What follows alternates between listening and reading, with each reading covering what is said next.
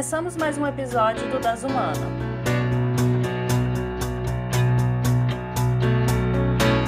E como vocês podem perceber pela nossa vinheta de abertura, o som tem um papel fundamental na comunicação. Ele constrói ambientes e mundos.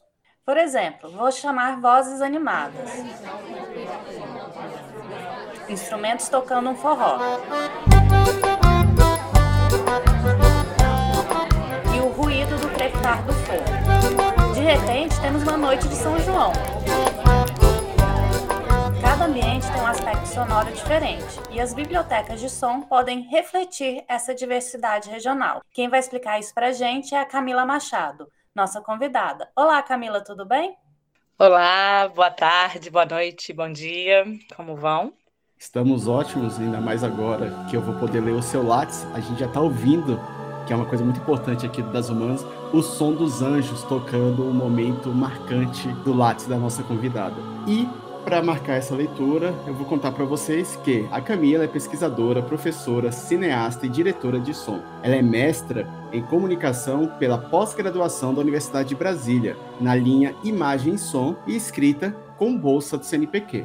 Atualmente, é doutoranda em artes contemporâneas na Universidade Federal Fluminense, na linha Experiência, Conceito e Sonoridades. Possui graduação em comunicação social pela Universidade de Brasília, com habilitação em cinema e especialização em som pela Escola de Cine e TV de San Antonio de los Baños, em Cuba. E também trabalha como diretora de som e produtora executiva em filmes independentes brasileiros. Ela é sócia-diretora da produtora de cinema Trotoar e criadora do projeto Sonário do Sertão, de formação de acervo do patrimônio cultural e material sonoro do Sertão da Bahia e de Pernambuco, que é apoiado pelo Rumos Itaú Cultural. O projeto Sonário do Sertão recebeu o prêmio Rodrigo Melo Franco de Andrade do IFAM em 2018.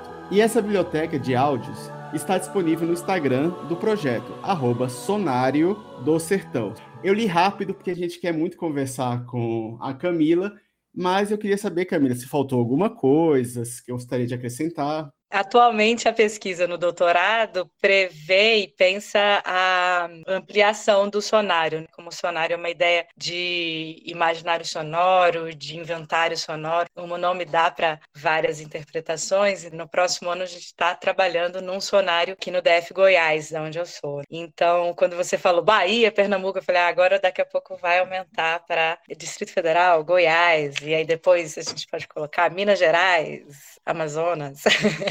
Mas é isso mesmo, isso que você falou. Cobrindo o Brasil inteiro, né?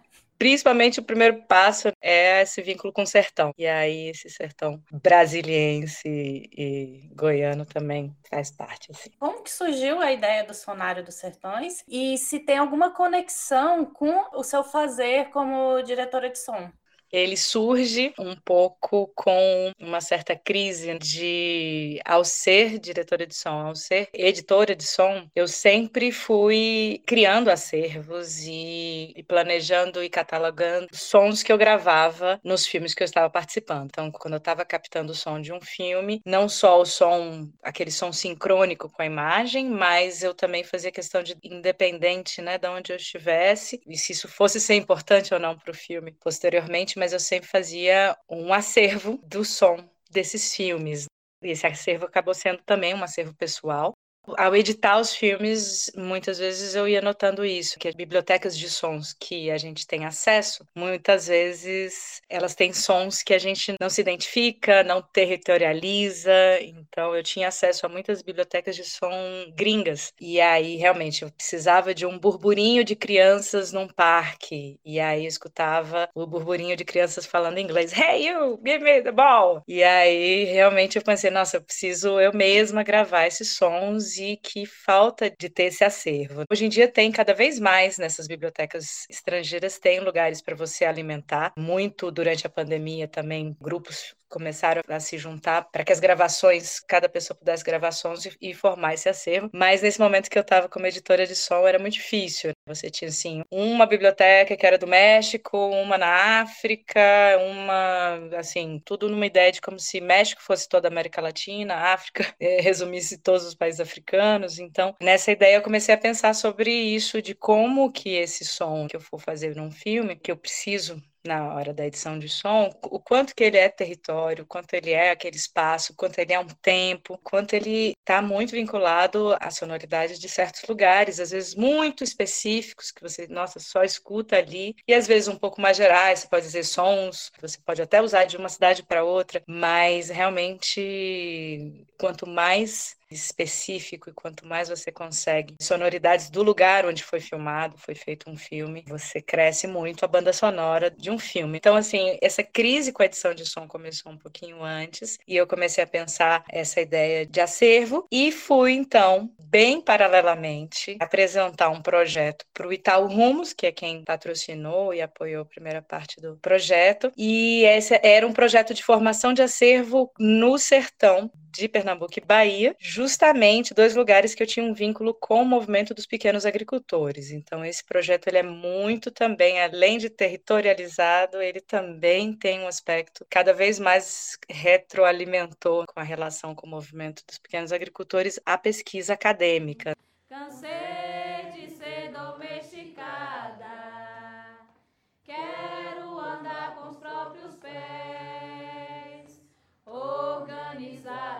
a rebeldia porque também, ao pensar os sons dos lugares, para o movimento era muito importante pensar o pertencimento àquele espaço, o quanto que refletir sobre imaginários sonoros, refletir sobre sons, os sons que existem, existiram, podem existir mais, e sons que se perderam, sons que se transformam a cada dia, e pensar tudo isso junto com o movimento dos pequenos agricultores foi super importante para aí sim essa pesquisa de conceito, pesquisa teórica sobre imaginário sonoro. Então, à medida que a gente ia gravando os sons, escutando, fazendo propostas de instalação, propostas de edição, propostas de escuta coletiva desses sons nesses três territórios que estão no site, que estão no Instagram, que tem esse acervo, à medida que a gente ia pesquisando e gravando, também a pesquisa acadêmica ela ia tomando corpo, muito durante o campo. O surgimento é por aí, vem na, na experiência de som profissional. Mulher tem o seu lugar, vamos juntas resistir. Mulher não é uma propriedade, como dita a sociedade de costume patriarcal. Precisa também se libertar para o mundo transformar, derrubar o capital. Eu queria pontuar que a gente está aí num processo de tentativa de fazer uma experiência sonora também para quem não ouve. Então, a gente tem um processo de transcrição dessa temporada, a gente tem aí um aplicativo de Libras que funciona no site para quem está acessando. E eu acho que seria legal você explicar alguns conceitos base, tanto para quem ouve, para quem não ouve também, que é o próprio conceito de sonário, porque quando você joga no Google, ele vai traduzir para sumário, ele vai querer te dizer, ah, você quis dizer isso? Aí você não consegue achar fácil. E outro também é a própria ideia de de sonosfera que você traz. Então, assim, independente se a pessoa ouve, se ela ouve bem, se ela, dependendo do nível de audição, ela consegue ter essa ideia. Eu queria que você explicasse pra gente, então realmente não vai ter no Google tradutor, tradução dicionário, porque essa palavra não existe. Eu fui estimulada a pensar esse termo e pensar novos termos num grupo de amigos pesquisadores que justamente eram de regiões diferentes. E aí a gente foi percebendo o quanto que em alguns outros países o uso de algumas palavras era vinculada mais ao auditivo no espanhol, quando você está falando com alguém, você fala oigo, oie, escúchame, era que vem do som. E aí a gente ficou esse inventário de palavras, assim, até chegar na palavra imaginário. E a palavra imaginário, ela tem a sua raiz imagem. Então, a partir daí que veio um pouco esse jogo de palavras, que é um neologismo, sonário não existe. Então, é um jogo de palavras que pode vir de imaginário, trocando a raiz imagem por som, então você fala son, sonário. Aos poucos foi virando também um inventário, então é um inventário de sons, é um acervo, dialoga muito com patrimônio imaterial, então você pode pensar sonário como um inventário de sons. E tem mais dois outros termos que foram em apresentações, conversas e congressos, acabaram surgindo outras interpretações. Uma delas era cenário, que é um pessoal que era das artes, do cinema, da direção de arte, falando, nossa, eu li sonário, achei que era uma exposição sobre cenários. E eu falei, nossa, mas tem muito a ver, porque é o som e o espaço. O cenário também é algo construído, algo que você pode plantar uma árvore e mudar o som do lugar, você pode colocar elementos sonoros que mudem o som do lugar. Você pode construir esse som. Então, cenário faz sentido também. E dicionário é uma outra palavra que se vinculou ao sonário por conta da criação, da invenção com palavras ao escrever a dissertação também. Como o sertão, como sertanejos e sertanejas descrevem os sons. Eu tenho um capítulo que é sobre zoadas, troquei a palavra ruído pela palavra zoada, para gente também inventar e criar termos que sejam sonário. Então, a palavra sonário, ela tem o importante pensar essa raiz que é a partir do som e o imaginário sonoro e o inventário. É, a outra palavra é sonosfera, que é um dos conceitos que eu uso na dissertação, que é um conceito do Sloterdijk. Ele tem uma teoria das esferas e como que a formação das comunidades, formação da humanidade, ela também pode ser pensada pensando numa estrutura de esferas. E aí quando ele chega na estrutura da sonosfera, é quando ele começa a perceber que o mundo ele se partilha de forma muito forte a partir do sonoro, como se fizesse uma cúpula de sons, como você pensar pensar que as pessoas compartilham, quando elas estão no mesmo território, os sons que elas compartilham formam aquele grupo. Você pode pensar isso em vários nichos, esferas menores e esferas maiores. Posso pensar na minha casa, o som que eu produzo na minha casa, meus vizinhos escutam, quem dorme no quarto ao lado escuta, o som da geladeira, o som do despertador e aos poucos o som dos vizinhos, aos poucos o som da rua, o som da casa, o som da cidade, o som do bairro. É, existe um partilhar de sonoridade que vai formando comunidades pequenas, grandes, maiores. Então a ideia da sonosfera é essa, de você partilhar e a partir de várias teorias de som, não só do Sloterdijk, mas ele também cita e compartilha, uma ideia de que sonoramente o som, a audição é o primeiro órgão que forma no ser humano quando ele está em processo de formação dentro da barriga, enquanto bebê, e aí você forma a audição. Nessas teorias a gente pode pensar que esse partilhamento de mundo forma uma recepção ao mundo. Então você chega ao mundo tendo a sonoridade. E aí a gente depois é bombardeado com uma estrutura muito visual, visão, a visibilidade, tudo que passa imagem pelo olhar, e você acaba a partir disso de certa forma invalidando ou anulando ou, ou até somente né, diminuindo um pouco a importância dos outros sentidos. Então, ao valorizar esse sentido da escuta, acho que também a gente faz uma espécie de inversão, de tensão para o sonar justamente para tensionar. No início você falou um pouco dessa experiência dos agricultores de coletar os sons, fazer instalações. Aí eu queria perguntar se teve uma metodologia, como é que foram essas oficinas e também para você avaliar a experiência, o que, que você tirou dessa interação com esses agricultores coletando sons. A coleta dos sons, adoro esse termo porque eu uso na dissertação colheita, vinculando coleta, colheita, mas a ideia de vincular essa captação de sons ao também ao camponês, né, ao campesinato, ao que a gente estava fazendo também.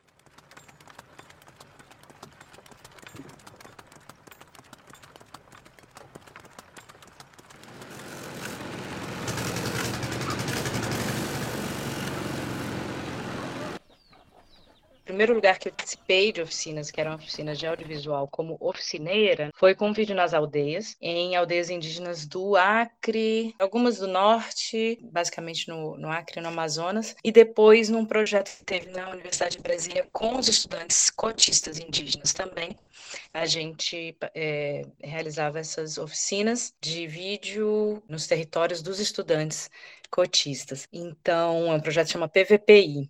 E com o PVP num projeto com os movimentos do campo, a gente continuou essa metodologia que ela é inspirada em muitas das maneiras do vídeo nas aldeias, mas aí ela vai sofrendo certas adaptações, mas a ideia principal é essa do aprender fazendo, fazer aprendendo. Então a gente tem a mediação de um equipamento, tem um gravador no caso, um gravador de áudio, um gravador portátil, semiprofissional. Também trabalhava com alguns microfones profissionais para poder também ter uma diversidade de formas de captação, mas o uso principal era de um gravador portátil com paravento, com suspensão. Porém, tudo isso a gente ia desnudando, assim. Começava nu, começava com o gravador. Vamos lá, vamos coletar sons. E aí todos saímos para coletar sons, e aí o importante era, após a gravação, a escuta incessante de tudo que a gente ia gravando, e aí a partir dessa escuta a gente ia caminhando, a metodologia era essa, mas que a partir da escuta ia caminhando as questões importantes daquele lugar em relação ao que se gravar, a maneira como gravar, tá bom ou tá ruim, tá com vento, ah, então tá com vento, o que, que a gente tem para acabar o vento? Agora tá com muito eco, ah, então quais são as maneiras para absorver e acabar com as reverberações? Vamos gravar a, a, fala de um ancião, como é que a gente grava isso? A gente grava isso com a televisão do lado ligada, é importante essa sonoridade, é importante a sonoridade já mixada com muitos sons em volta. Então eu acho que a gente aos poucos, né, gravando escutando, gravando escutando, a gente ia ao mesmo tempo percebendo a diferença entre o gravador e o nosso ouvido. Acho que essa era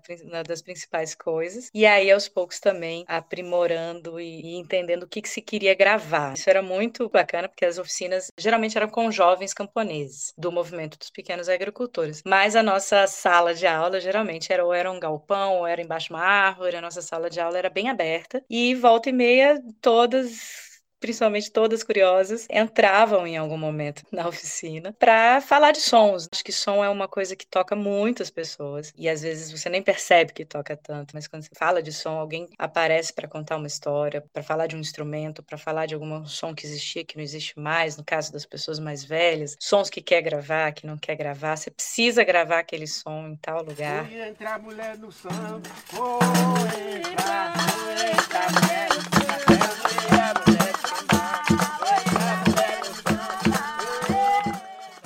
mitos e causos, e a parte que eu me interesso muito, que o mestrado foi caminhando também, que são a relação do som com o invisível, relação se você gravar esse som, significa que é mau agouro. Se você gravar três vezes seguidas o vento no pé da serra, é porque no quarto dia vai chover, então a gente ia todo dia tentar gravar o vento no pé da serra, torcendo para que chovesse no quarto dia. Então, assim, toda é uma estrutura de histórias, de contos, de experiências em relação ao gravar os sons, ou tá simplesmente falando sobre os sons. E a gente gravava todos os encontros, então tem som que eu não tenho gravado, a gente não tem gravado, mas tem essas pessoas contando. Então, é, esse som do pé da serra realmente não conseguimos gravar, mas tem Dona Cici contando: ah, mas vai dar certo, a gente vai conseguir gravar esse som no pé da serra. Ou o som da coruja rasga mortalha, que eu nunca gravei ninguém nunca gravou. E no último dia da oficina, teve uma oficinanda que falou: Ainda bem que a gente não gravou, gente, porque quem escuta esse som é porque vai morrer. Se a gente não gravou, é que a gente tá vivo. Então tá ótimo. Tem sons que a gente não grava. Melhor coisa. Acho que eu fui um pouco respondendo, né, a metodologia e a experiência, mas acho que para mim o fundamental foi esse encontro do que, que tem por trás do som, do que, que tem por uma história, a história daquela comunidade por trás desse som. O que, que tem que toca as pessoas, o que, que relembra, o que, que memória, o que, que continua e vai continuar e une as pessoas. Porque também não é um projeto pensando só memória, né? Ele ganha o prêmio do patrimônio imaterial, mas com uma ideia de que esse patrimônio é vivo, né? essa sonoridade é viva.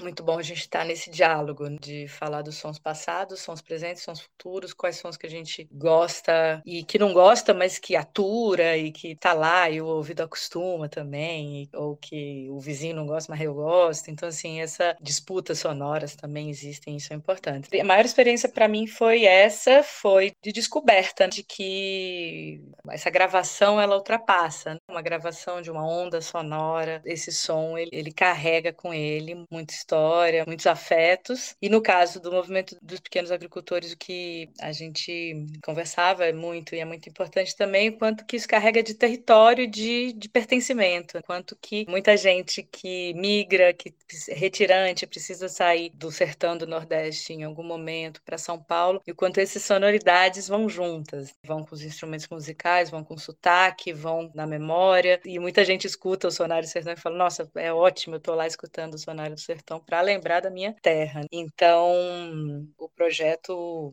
também tem esse lugar do pertencimento, como se manter na terra. O, o, movimento dos pequenos agricultores, o principal luta é essa, se manter na terra, de ter um bem viver naquela terra para não ter que migrar. Né? Praticar escuta, a fala e, e gravar esses sons tem esse objetivo. Caneta do senhor doutor não tem a força de mil punhos erguidos. O martelo do senhor juiz não tem o poder de mil foices que trabalham a terra. A voz do doutor advogado não tem o valor do nosso grito de liberdade. E só se tiver do nosso lado, lado a lado, na rua e no estado, aí ô doutor, de que lado o senhor está?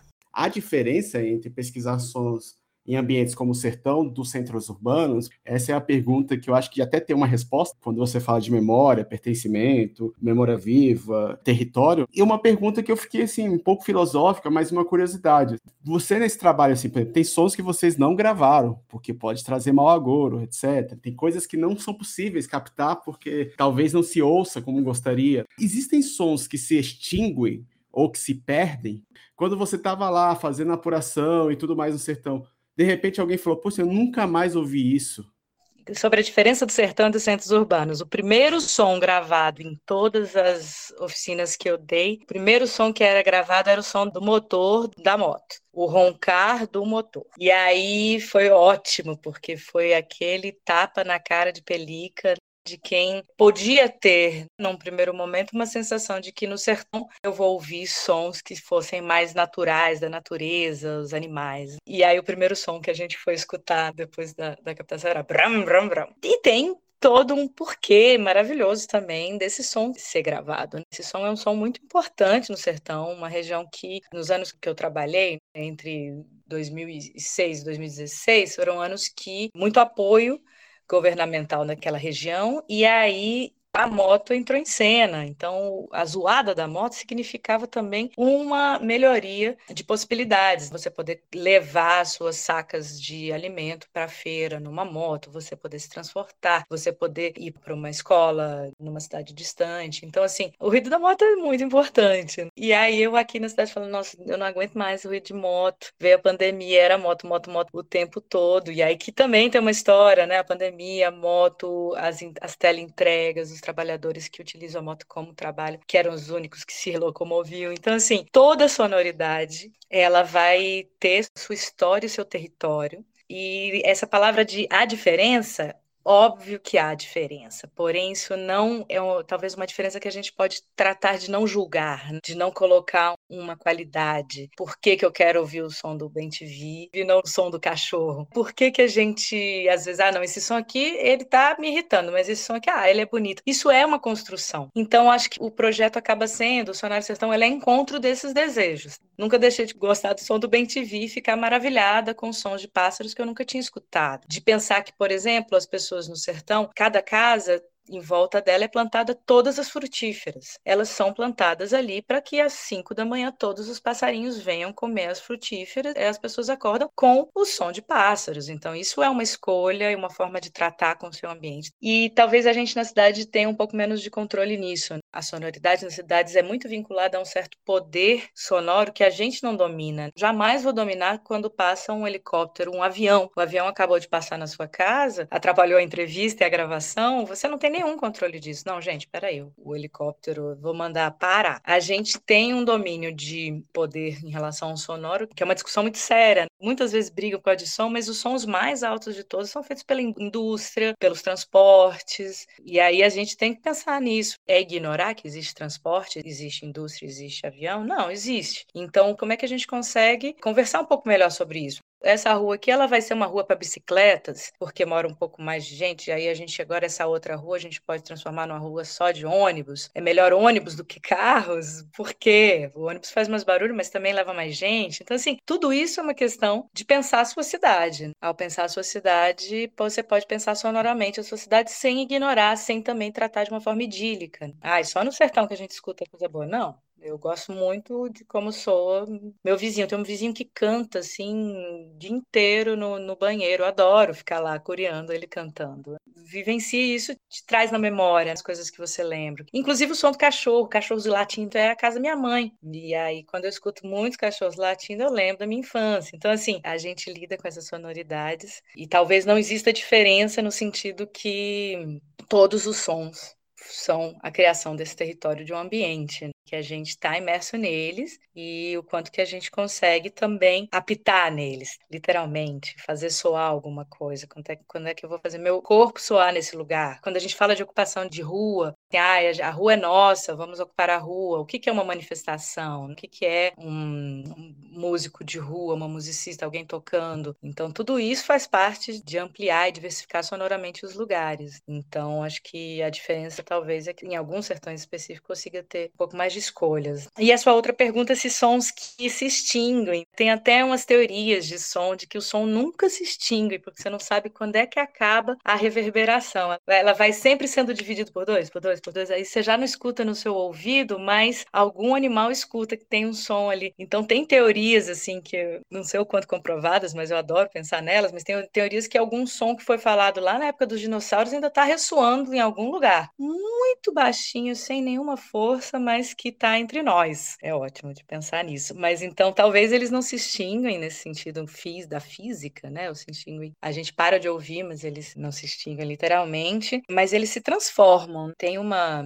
metáfora que é a sereia que canta e encanta navegantes e que você escutando aquela sereia, você para o que você está fazendo, você não consegue resistir àquele canto e você se joga no mar para aquela experiência encantadora, canto, encanto, encantadora, encantada com aquilo e é levada para a morte ou para alguma outra experiência que não sabemos muito bem. E aos poucos essa sereia, do mito da sereia, ela dá origem a uma palavra que é a sirene que também é um som que você não consegue ficar imune. Você está trabalhando, vem uma sirene, você sabe que é hora de entrar no trabalho, sair do trabalho, sons de alarme, por um outro motivo, que a gente chamava do mito da sereia, que é algo assim absurdamente lindo ou muito incrível que você não consegue resistir, vira algo que talvez utilizado nas mãos do capitalismo, vamos lá, todo mundo trabalhar, todo mundo tem hora. Então, assim, esse som se transformou. Você vai dizer, ah, e o som da sereia ali sumiu? Não, eu acho que ele existe em outros lugares. Tem sons que não são tocados mais? Tem sons que não são tocados mais, que a gente não escuta, porque culturalmente a história daquela região, de alguma região, deixou de tocar. Agora, os motivos são diversos, pode voltar a tocar em algum momento? Acho que pode, acho que não tem. Ou transforma para outro lugar. Um som que é como se fosse o som da sereia e o som da sirene, no sonário do sertão, é o buzo tá na dissertação esse som, e tá no Instagram, tá no site, tá em todos os lugares, porque para mim é um, um, som emblemático, porque justamente numa roda de conversa com jovens velhos, todo mundo do sertão de Pernambuco, em Bodocó, em algum momento teve uma senhora, dona Adelaide, que falou: Deus me livre escutar aquele som de novo. Eu não quero nunca mais escutar o som do buzo. Então, assim, para ela era ótimo que esse som tivesse sido extinto, porque era um som feito no corno de um boi, parecendo um berrante, mais curtinho, então mais agudo também. E esse som as pessoas eram chamadas para os enterros. Então ela lembra desse som no dia que a mãe morreu. Morria muito anjo naquele tempo, né, Radói? Aí de noite a gente dormia assim, eita, lá tem um anjo, tomara que morra, que é para nós, que é para nós ir pra... Aí a gente tava dormindo pouco, escutava o busto. Tu, nós morreu!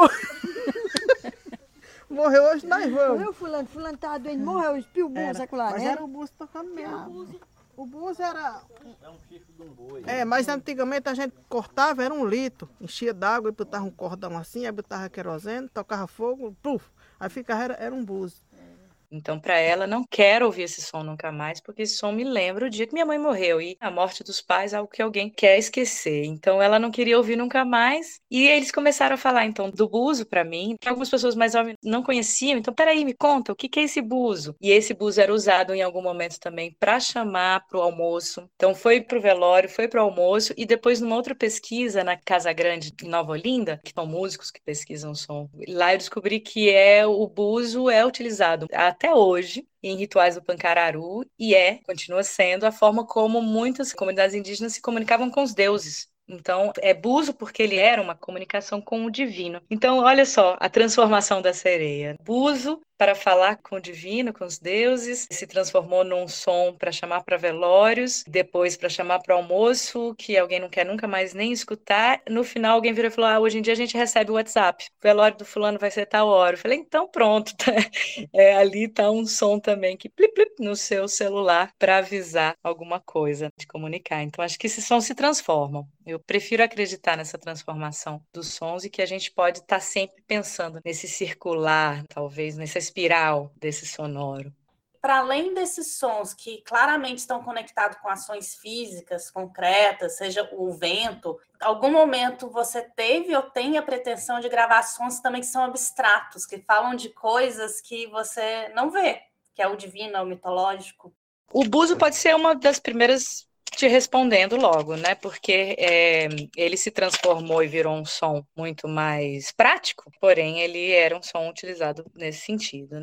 A gente também gravou, por exemplo, sons de tambores, uma festa muito comum e muito maravilhosa no sertão da Bahia, é a festa de São Cosme e Damião. A metodologia e cronograma tem a ver com isso também. Então, quando eu fui gravar, fazer a primeira oficina, também era um momento de descobrir, nossa, você tem que voltar em setembro. Setembro é a festa de Cosme e Damião. Setembro é a festa que a gente toca para os dois santos e orixás, ou santos, que é uma festa candomblé e católica, né, no mesmo dia, e que o toque do tambor é um toque de comunicação com o divino. Então, os cantos. Então, você tocar, você cantar, chamar esses espíritos para virem dançar e comer junto nessa festa de São Cosme e Damião, no Cariru. Lá chama Cariru, nessa parte do sertão da Bahia. Na tá sentindo uma dor. Queimada. Pede para Cosme Damião me ajudar que eu sare. Aí que eu dou um cariru, a pessoa pode dar. Sarou aquilo, é uma promessa, né? Se Deus ajudou, eles ajudou que sarou. Não, vai pagar, vai fazer seu cariru, faz sua reza, faz sua noite de reza, agradece, oferece a eles. Então não precisa, né? Ter. E tem deles que já vem a tradição, porque tem mesmo. Eles manifestam na pessoa e pedem, eu quero meu cariru, eu tenho, quero receber, e se não receber, acontece isso, isso, isso, e aí a pessoa, é, né? Pega e dá, ou fica com medo de acontecer alguma coisa e dá. Foi até que lá que eu escutei de uma das senhoras do candomblé, do Cariru, falando quem tem santo tem canto e quem tem canto quer dançar. Então, assim, é um vínculo de você ter um vínculo com o espiritual, você tem um canto, que pode ser um lugar, uma música, canto, e você quer dançar. Então, tem uma movimentação corporal. De certa forma, essa sonoridade, elas todas também têm esse vínculo da gente que está aqui nesse plano visível tentar se comunicar com o plano invisível. E o contrário, sim, tem uma coisa muito especial da gravação. A hora que você grava, o que você conseguiu, não conseguiu gravar, o que, que passou no momento. Então, acho que também também pode ser interessante o que está por trás desse mistério, as narrativas dos mistérios, as histórias, os causos dos mistérios, também me interessa muito. Então, como trabalhar isso? Lembrei agora de um artista sonoro que tem um projeto chama Curupira, que ele grava muitas pessoas falando do Curupira e sons da mata, e você nunca sabe se você está escutando é o Curupira mesmo ou não. E você fica nessa dúvida o tempo todo. É uma arte sonora muito bonita, assim, né? De você escutar o caos e sons que poderiam ser. Mas eu acho que é uma linha muito forte do sonário, porque o imaginário sonoro passa por essa ideia de que esses sons dizem algo além, do além, e ao permanecer nesses espaços, esse, esses sons continuam soando. E tem isso, às vezes a gente pensar que você remove pessoas de um território, vai para outro, vai para cidade, esse pessoal daqui pode ir tudo com um apartamento, é mexer muito com e esse mundo invisível que está junto com essas comunidades. Como é que ele vai ficar? Onde ele vai soar? Para onde ele vai ressoar? Eu acho que Dá para gravar o som dos invisíveis. Queria saber, pegando agora o que você me falou sobre a teoria lá da reverberar e cortando, o sonário chegou de alguma forma em vez de cortar, para multiplicar. Porque você está no Instagram, depois está lá no, no SoundCloud, está no site, tem as experiências, tem o próprio prêmio que ajudou a potencializar. E aí a minha pergunta é, como que foi a repercussão? Eu sei que o som vai se diminuindo com o tempo, mas ele teve uso em filme, em rádio, ou alguém chegou e comentou, nossa, eu ouvi um áudio que eu não lembrava e tudo mais. E se já puder emendar também, você já falou um pouco sobre o que te interessa, essas narrativas, a questão dos sons invisíveis e tudo mais, se você tem alguma perspectiva de projeto futuro, lá no começo você falou que vinha aqui para o Goiás para fazer uma pesquisa mais específica para fazer essa sonoridade não só decair, como reverberar um pouquinho mais. E aí acho que a gente acaba tocando em dois conceitos que eu estou estudando agora com professores da UF que vão nesse caminho. Tem um professor maravilhoso lá que chama Tato Taborda, que tem um livro que chama Ressonâncias. É justamente o quanto que as sonoridades elas passam, o que você faz, o que você faz soar, um som que acontece, ele acaba ressoando em algum outro corpo. Então, às vezes, alguma coisa que a gente está conversando aqui chega no ouvido de uma outra pessoa que vai escutar o podcast, vai falar: Nossa, esse negócio ressoou aqui em mim. Tinha alguma coisa, eu vou atrás, ou vou sair para gravação também, eu vou parar para escutar, vou parar numa esquina e ficar escutando sons. Então, acho que essa ressonância é algo que aconteceu muito depois do sonário, e aí é o que faz também os sons não morrerem. Então você soa aqui, você acabou vibrando um outro corpo, que vibra outro corpo, vira outro corpo, e aí isso vai se espalhando. Muito legal essa complementação ao decaimento do som. Esse projeto, então, ele é um projeto escrito e realizado com o Movimento dos Pequenos Agricultores. Então, assim, o movimento segue gravando som, segue alimentando o site, fazendo, produzindo seus próprios sons e podcast, seu rádio zap. Então, assim, as oficinas vão aprender a usar um gravador, gravar, editar e colocar no ar. Então, passo a passo aí que a gente ia fazendo, pensando patrimônio, mas a gente está fazendo isso também para o movimento social, campo, isso é muito importante. Ocupar também essas faixas do podcast, das rádios. Então, fazer uma contranarrativa nos meios principais que acontece. Então, isso sim é uma das ressonâncias, essa produção que o MPA continua cada vez mais fazendo. Durante a pandemia, a gente fez várias oficinas online também, mas isso está reverberando também por aí. O site e o SoundCloud você consegue baixar Volta e meia, então, tem esse contato, tem esse download para filmes específicos e também para utilização coletivamente em escolas, em escolas bastante, bastante livros escolares que também pediram as fotos do sonário para estarem lá, é um pouco da metodologia da experiência do sonário para fazer exercícios em escolas públicas. Acho que ele vai para vários caminhos assim. Acho que é um projeto que pode ter esses frutinhos pode colher sons e frutos em lugares diversos. Aí vem o DF e em torno, o DF Goiás, que é o doutorado. A pesquisa do doutorado tem vários caminhos, mas no momento eu estou me aprofundando em pensar e trabalhar junto com o MST do DF, se o mestrado foi com o MPA, agora o doutorado é com o MST, e justamente numa teoria, num conceito de que o MST, ao ocupar os territórios, ocupa sonoramente esses territórios. Então, latifúndios que, por exemplo, estavam devastados e só tinham uma monocultura, e aí você escuta só um tipo de som, uma máquina só, mal dá insetos, por causa do agrotóxico mata os insetos, então você não escuta nem insetos, quanto mais outros animais, e aí você vem o MST ocupar, primeiramente, depois transformar esse território em monocultura latifúndio em parcelas, então várias pequenas moradias, pequenos terrenos que as pessoas estão plantando. Então, minha teoria de que o latifúndio monocultura ele arrasa alguns espectros frequenciais da sonoridade, então você acaba escutando uma coisa muito monoespectral e aos poucos, com a ocupação do MST, você começa a ter essa diversidade nesse espectro. Então é uma diversidade sonora a partir da ocupação, além do MST ocupar por vários motivos que está nas bandeiras da importância de uma ocupação e da distribuição de terra nesse país. O meu caminho com eles vai ser como que isso, além da importância política um pouco mais concreta, tem essa importância política imaterial que é da diversidade sonora. Então, os territórios passam a soar muito mais. Os corpos que estão lá, as plantas que estão sendo plantadas. Eu estava outro dia numa agrofloresta aqui em Braslândia, no DF, e justamente uma das falas do seu Gilberto foi essa, assim, nossa, aqui não dava nem calango, agora eu escuto esse esse. Ele citou 20 passarinhos. É uma transformação que, que o MST consegue fazer em muito pouco tempo. Lutar! Vai doer, E quanto mais tempo, então, mais ainda. Esse é o caminho do doutorado, está começando agora. Eu estou indo, terminei o primeiro ano, a parte mais das matérias, das disciplinas, e vou a campo provavelmente a partir de 2023. Aí, junto com uma ocupação, um pré-assentamento e um assentamento do MST aqui no DF. Esse é o plano. Eu queria agradecer a sua participação. Vou deixar aberto o microfone para palavras finais e queria lançar um desafio. Se você consegue pensar em algum áudio que marca a sua pesquisa, pensando nela como um todo, meio como se fosse uma trilha sonora da sua pesquisa no sonário. Eu lembrei de uma música do Gonzagão. Eu escutei essa música num outro contexto, não foi lá no sertão, mas tem uma música chamada Vim Vim. Vivo sempre escutando a cantiga de Vem Vem Quando ouço ele cantando, penso ser você que vem. E que fala do canto de um passarinho. Então tem uma história de amor que dá essa animação pro Gonzagão para ele correr atrás da estrada. E é linda a música. O Gonzagão faz o som do passarinho com a sanfona. Ele faz um vim, vim, e é quando ele começa a música, a partir da escuta dessa sanfona, que é o som do passarinho chamando e avisando que vem notícia boa.